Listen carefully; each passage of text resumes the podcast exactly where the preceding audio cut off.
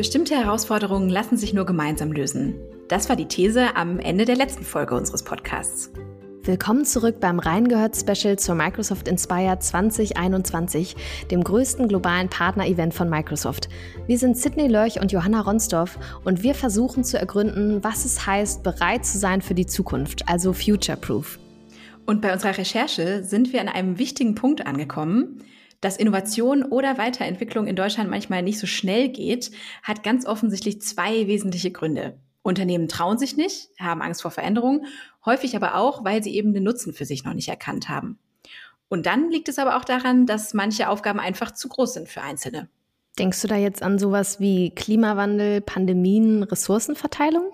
Nee, also jetzt erstmal viel kleiner gedacht. Also ganz banal zum Beispiel, ein Kunde möchte weiter mit einem Unternehmen zusammenarbeiten für eine spezifische Herausforderung. Das Unternehmen kann aber vielleicht die entsprechende Dienstleistung oder das Produkt nicht zur Verfügung stellen. Hm. Was dann? Dem Kunden absagen, weil sich so schnell was aneignen oder nochmal was aufbauen, ist ja auch nicht immer möglich. Oder alternativ kann man dann eben auch ein weiteres Unternehmen mit ins Boot holen, das das, was der Kunde möchte, dann auch kann. Okay, das wäre dann quasi eine Win-Win-Win-Lösung, weil alle Parteien haben etwas davon. Ja, eben, aber das passiert in der Realität dann doch eben noch viel zu selten, weil Unternehmen Sorge haben, Schwäche einzugestehen, wenn sie andere dazu holen. Dabei hat das Ganze auch einen ökonomischen Aspekt. Wir sind ja beim letzten Mal schon über den Begriff Competition gestolpert, also die Zusammenarbeit von Wettbewerbern. Und der Begriff geht auf die 90er Jahre zurück. Competition heißt nämlich auch ein Buch von zwei Ökonomen, Barry Nailbuff und Adam Brandenburger. Und der Ansatz, den die beiden da aufzeigen, hat seitdem wirklich unzählige Unternehmen erfolgreich gemacht. In dem Buch Das Summa Summarum des Management habe ich da auch eine schöne Definition von Competition gefunden. Geschäftsleben ist Krieg, ist eine geläufige Wahrnehmung des täglichen Kampfs um Marktanteile, Umsatzsteigerungen und günstigere Einkaufsbedingungen. Der Schriftsteller Gore Vidal meinte gar, Erfolg haben genügt nicht, andere müssen scheitern. Die Wirklichkeit sieht jedoch anders aus. Man muss Kunden zuhören, Teams aufbauen und mitunter sogar gemeinsam mit Konkurrenten strategische Partnerschaften aufbauen. Die Antithese zu Gore Vidal formulierte der Bankier Bernard Baruch. Sie müssen das Licht des anderen nicht ausblasen, um das ihre scheinen zu lassen. Co-Petition, zusammengesetzt aus Cooperation und Competition, ist eine Methode, die die Vorteile von Wettbewerb und Zusammenarbeit verbindet und auf der Spieltheorie basiert. Sie weist über das klassische Denken in Gewinner-Verlierer-Konstellationen hinaus und zeigt, wie man das Spiel verändert, indem man auf seine Bestandteile, etwa die Mitspieler, die Spielregeln und den Spielraum Einfluss nimmt. Hm, ich muss da irgendwie so ein bisschen an den Trend bei Gesellschaftsspielen denken. Also so Klassiker wie Mensch, ärger dich nicht, Monopoly, Mühle. Da gibt es ja immer eine Person, die gewinnt und eine oder mehrere Personen, die verlieren. Und bei den neuen Spielen gibt es auch viele so kooperative Spiele, also bei denen man ein Team bilden muss, um das Ziel zu erreichen. Mhm. Also gewissermaßen das Spiel oder den Gegner im Spiel gemeinsam zu besiegen. Ja, genau, das ist der Gedanke. Ähm, durch die Entwicklung der letzten Jahre, also beispielsweise mit Digitalisierung und Globalisierung, müssen Unternehmen viel schneller als früher reagieren. Produktionszyklen werden immer kürzer, und dadurch bilden sich immer wieder neue branchenübergreifende Allianzen. Beispiel Volkswagen. Ja, stimmt. Die arbeiten ja auch mit uns, also Microsoft, zusammen. Zum Beispiel bei der Automotive Cloud als Basis fürs autonome Fahren. Ja, und nicht nur mit uns, also sogar mit Ford, also einem ihrer Wettbewerber. Früher wäre das undenkbar gewesen, aber heute ist es einfach notwendig. Konkurrenten machen gemeinsame Sache. Und ich meine, dafür müssen sie ja nicht gleich fusionieren. Es reicht, wenn sie Kompetenzen projektbezogen austauschen. Ja, genau. Ich habe auch den Eindruck, viele Konzerne sind zum Schluss gekommen, ganz alleine schaffen wir es nicht. Das ist auch sehr smart. Also sie gestehen Schwächen in bestimmten Bereichen ein und profitieren vom Know-how des Wettbewerbs. Aber das klappt natürlich nur, wenn auch eine Vertrauensbasis da ist. Ja, das ist natürlich die Voraussetzung. Und diese Größe haben ja auch nicht alle. Co-Petition ist zum Beispiel in den USA oder in China deutlich weiter verbreitet als in Deutschland. Aber wechseln wir auf eine andere Ebene, einfach ein bisschen näher an unsere Praxis. Wir haben ja jetzt gehört, manche Dinge gehen nur gemeinsam.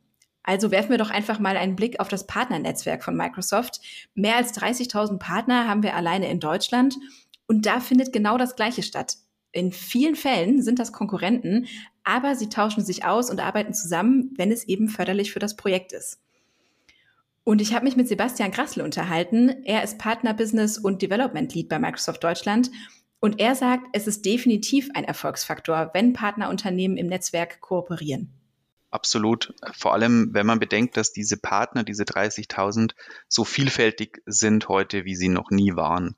Das geht weit über den klassischen Systemintegrator hinaus. Ähm, wir haben Steuerberater, wir haben Anwaltskanzleien, wir haben Change Management äh, Unternehmen, wir haben Personaldienstleister, also Unternehmen, die ursprünglich gar nicht aus der Technologie kommen, die gar nicht Kompetenzen haben, Systeme zu integrieren und eigene Produkte und Lösungen zu entwickeln, sondern die Unternehmen vielleicht auch dabei helfen, neue Technologien einzuführen, die Mitarbeiter des Unternehmens mitnehmen. Und das ist das Tolle am Microsoft Partner Netzwerk, dass es einfach wirklich eine unglaubliche Vielfalt hat und eben durch die Kooperation dieser Partner untereinander wird tatsächlich einfach viel mehr Wertschöpfung generiert, weil eben ein Kunde profitieren kann von technischen Spezialisten, die einfach innerhalb einer Technologie unglaublich stark sind, aber eben auch von Spezialisten für Change Management, für Kommunikation, für Privacy, für rechtliche Themen. Und damit wird das einfach ein kompletter ja, Blumenstrauß, der dem Kunden wirklich hilft, zukunftsfähig zu sein. Ich meine, in der Theorie kann man ja immer viel darüber sprechen ähm, dass das alles ganz toll ist und, und gut funktioniert. Ähm, hast du vielleicht auch ein Beispiel, wie sowas dann in der Praxis aussehen kann? Ja, habe ich. Ich habe das Thema Change Management gerade schon angesprochen. Ähm, was wir vor allem vor ungefähr einem Jahr gesehen haben, dass die ganze Welt quasi digital wurde innerhalb von wenigen Wochen. Äh, wir haben unfassbare Nachfrage nach Teams bekommen als Plattform zur Kommunikation, zur Interaktion innerhalb von einem Unternehmen. Und das ist eine ganz fantastische Geschichte. Und wir haben ganz tolle Partnerunternehmen in Deutschland, die Unternehmen aller Größenordnungen dabei geholfen haben, das zu implementieren. Aber es gibt immer noch diese zweite Komponente, das ist das Thema, wie sorge ich dafür, dass die Mitarbeiterinnen und Mitarbeiter in dem Unternehmen auch mitgehen, das auch annehmen und diese neue Art der Kommunikation, dieses Remote Working auch akzeptieren und vielleicht sogar gut finden und damit vielleicht sogar produktiver werden, als sie es vorher waren. Dass es also nicht nur ein Thema rund um Business Continuity ist, sondern tatsächlich auch einen Mehrwert darüber hinaus generiert. Und da gibt es viele Beispiele, wo Systemintegratoren, die technologisch super sind, mit Psychologen, mit Change Management Unternehmen zusammengearbeitet haben, um eben hier von Leadership-Beratung bis tatsächlich zu der großen Breite der Mitarbeiterinnen und Mitarbeiter ähm, dazu geführt hat, dass das eine erfolgreiche Implementierung ist und teilweise 10 und 100.000 Mitarbeiter jetzt remote über Teams arbeiten. Und das ist auch jetzt schon klar, weiter damit arbeiten werden, auch wenn die Pandemie vorbei ist. Du sprichst da ja auch gerade eine, ähm, ich sag mal, sehr herausfordernde Situation an mit der Pandemie, die ähm, ja quasi auch eine Notsituation war. Wann weiß ich als Unternehmen, dass ich mit jemandem kooperieren sollte? Ich glaube, eine Kooperation macht immer dann Sinn, wenn die Anfrage des Kunden komplexer ist als mein Kernportfolio. Denn natürlich kann man sein Portfolio immer mehr erweitern und kann äh, neue Geschäftsbereiche gründen. Das ist, das ist natürlich immer eine Option. Allerdings erwarten Kunden ja in der Regel sofort eine Lösung. Und wenn ich merke, meine Kunden fragen vielleicht sogar immer wieder nach Dienstleistungen, nach Bestandteilen einer, eines Angebots, das ich persönlich nicht abdecken kann. Dann macht das, macht das in jedem Fall Sinn. Wobei das eine, eine sehr reaktive Sichtweise ist. Ähm, ich finde tatsächlich die proaktive Sichtweise noch viel spannender. In der proaktiven Sichtweise ist es so, dass man sich anschaut, was gibt es für Marktchancen, die im Moment gar nicht bearbeitet werden? Was ist im Moment ein Bedürfnis von Kunden, das vielleicht die Kunden gar nicht realisiert haben, dass vielleicht auch morgen und übermorgen ein richtig großes Bedürfnis wird, das im Moment vom Markt nicht abgedeckt wird. Und dann zu schauen, wie passt mein Angebot da rein und wo kann ich das ergänzen, um das Angebot noch größer und noch passgenauer zu machen. Und wenn da ähm, eine, eine, sozusagen eine Lücke entsteht, dann ist das quasi der perfekte Nährboden für, für die Kooperation und dann auch immer von, von großem Erfolg gekrönt. Also Competition als Erfolgsfaktor eben auch im Microsoft Partnernetzwerk. Und wir haben ja schon in der letzten Episode gehört, dass auch Marianne Jannik, Deutschlandchefin von Microsoft, ein großer Fan solcher Kooperationen ist. Und sie hat sich auch die Zeit genommen, mit uns über das Thema zu sprechen, weil sie auch überzeugt davon ist, dass Unternehmen gemeinsam erfolgreicher arbeiten. Was ich in unserem Gespräch mit Marianne ja so spannend fand, ist, dass sie super reflektiert an die Dinge rangegangen ist und sie auch im großen Zusammenhang betrachtet. Aktuelles Beispiel ist sicherlich die Open Manufacturing Plattform, wo neben Unternehmen aus der Automobilbranche BMW, Bosch, ZF auch die Brauerei Anhäuser Busch und auch Siemens Herseniers zusammenarbeiten.